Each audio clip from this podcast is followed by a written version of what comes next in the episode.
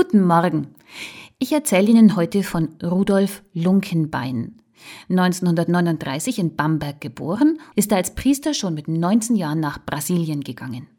1973 wird er dort von einem indigenen Stamm aufgenommen, den Bororos. Der Stamm war verzweifelt. Bevor der Priester kam, hatten sie beschlossen, keine Kinder mehr zu bekommen, denn sie wussten, sie würden verhungern.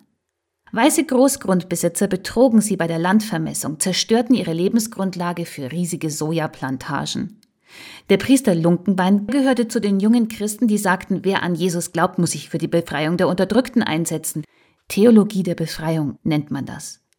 Lunkenbein verhandelte so lange, bis tatsächlich ein Wunder geschah. Der Staat ließ dem Stamm sein rechtmäßiges Land zumessen. Doch 60 Großgrundbesitzer rotteten sich zusammen um sich dafür zu rächen. Heute, am 15. Juli 1976, wurde auf dem Dorfplatz der Priester und ein Bororo niedergemetzelt. Menschen wie er sind Vorbilder und die Theologie der Befreiung ist noch immer der Grund, warum Christen sich einsetzen gegen Ausbeutung und Unterdrückung, weil jedes Leben zählt.